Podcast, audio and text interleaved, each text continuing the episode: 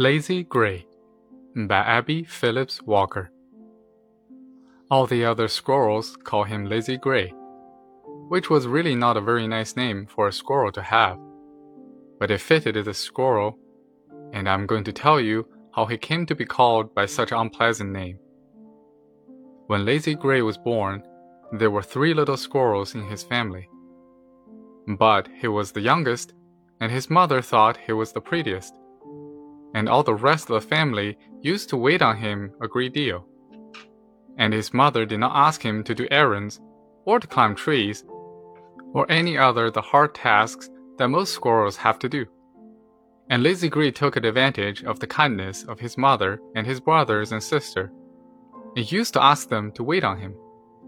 When he was thirsty and wanted a drink of water, he would call to his mother and say, I am thirsty. And she would take a nutshell and go down to the brook and fill with nice cool water and bring it to him for him to drink. And sometimes he wouldn't even say thank you when he had finished.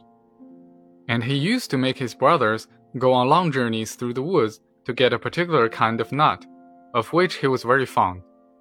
And if they happened to bring him one that was not good, he would find fault with them and tell them that he did not know good nuts from bad ones. All through the summer, he fooled away his time sleeping and lying in the sun, and never a single nut did he gather for himself.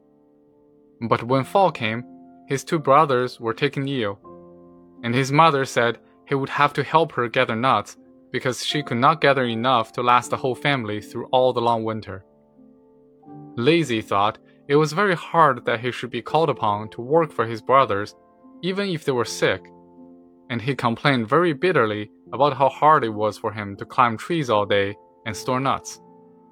Whenever he could, he stole away and lay down behind a rock and kept hidden until his mother came and found him.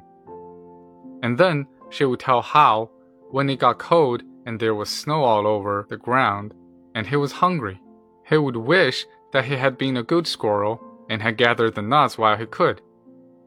But he did not believe her and said, Oh, I have gathered all the nuts I shall want, and I'm not going to work any more. And then he would go to sleep again. Weeks passed by, and it grew colder and colder, and the snow came. And all the squirrels began to draw on their stores of nuts.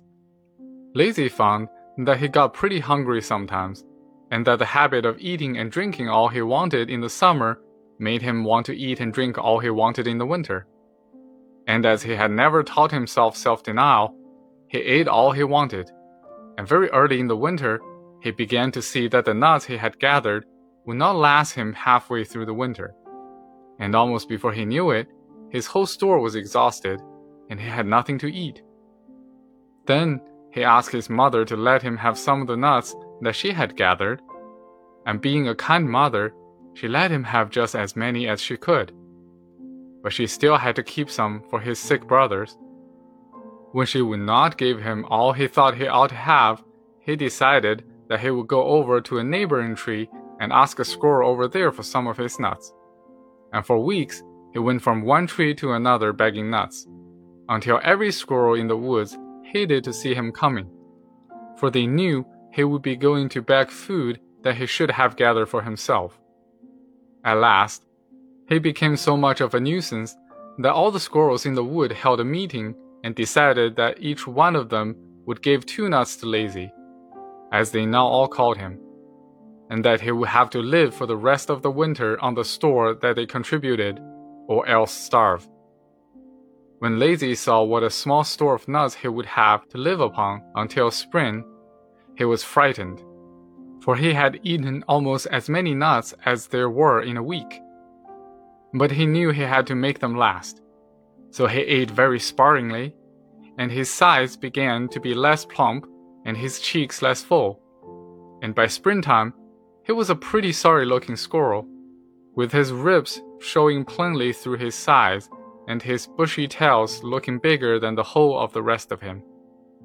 But it taught him a good lesson, and early next summer, just as soon as there were any nuts to be had, he began to store them away. And when winter came again, he had a big hole in the tree filled full, and his mother was much pleased.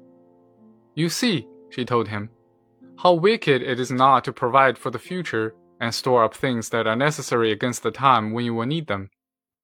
And Lazy agreed with her and told her that never again, so long as he lived, would he merit the name of Lazy.